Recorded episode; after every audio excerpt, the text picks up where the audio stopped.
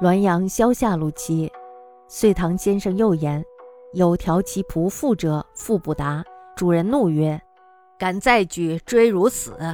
弃告其夫，方沉醉，又怒曰：“敢失志，且自认汝兄！”夫愤曰：“从从皆死，吾宁先死也。”竟自缢。官来勘验，尸无伤，与无证，又死无夫侧，无所归咎，弗能究也。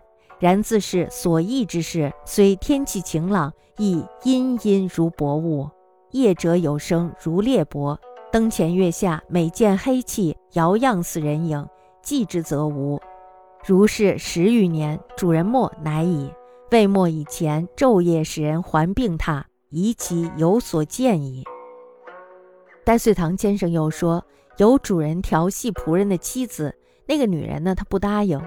主人呢就生气地说：“你敢拒绝我，我就打死你。”女人呢就哭着告诉了她的丈夫。这时呢，丈夫喝得烂醉，生气地说：“你敢失节，我就用刀扎死你。”于是呢，他就愤怒地说：“屈从还有不屈从都是一死，不如先死了吧。”竟然呢自缢身亡。官府呢前来验尸，尸体上呀没有伤痕，死者说的话呢也没有旁证，又是死在丈夫的身边，无法归罪于谁。于是呢，就追究不下去了。然而呢，从此以后，女人自杀的那间房子里，即便是天气晴朗，也是阴森森的，像是有薄雾漂浮一样。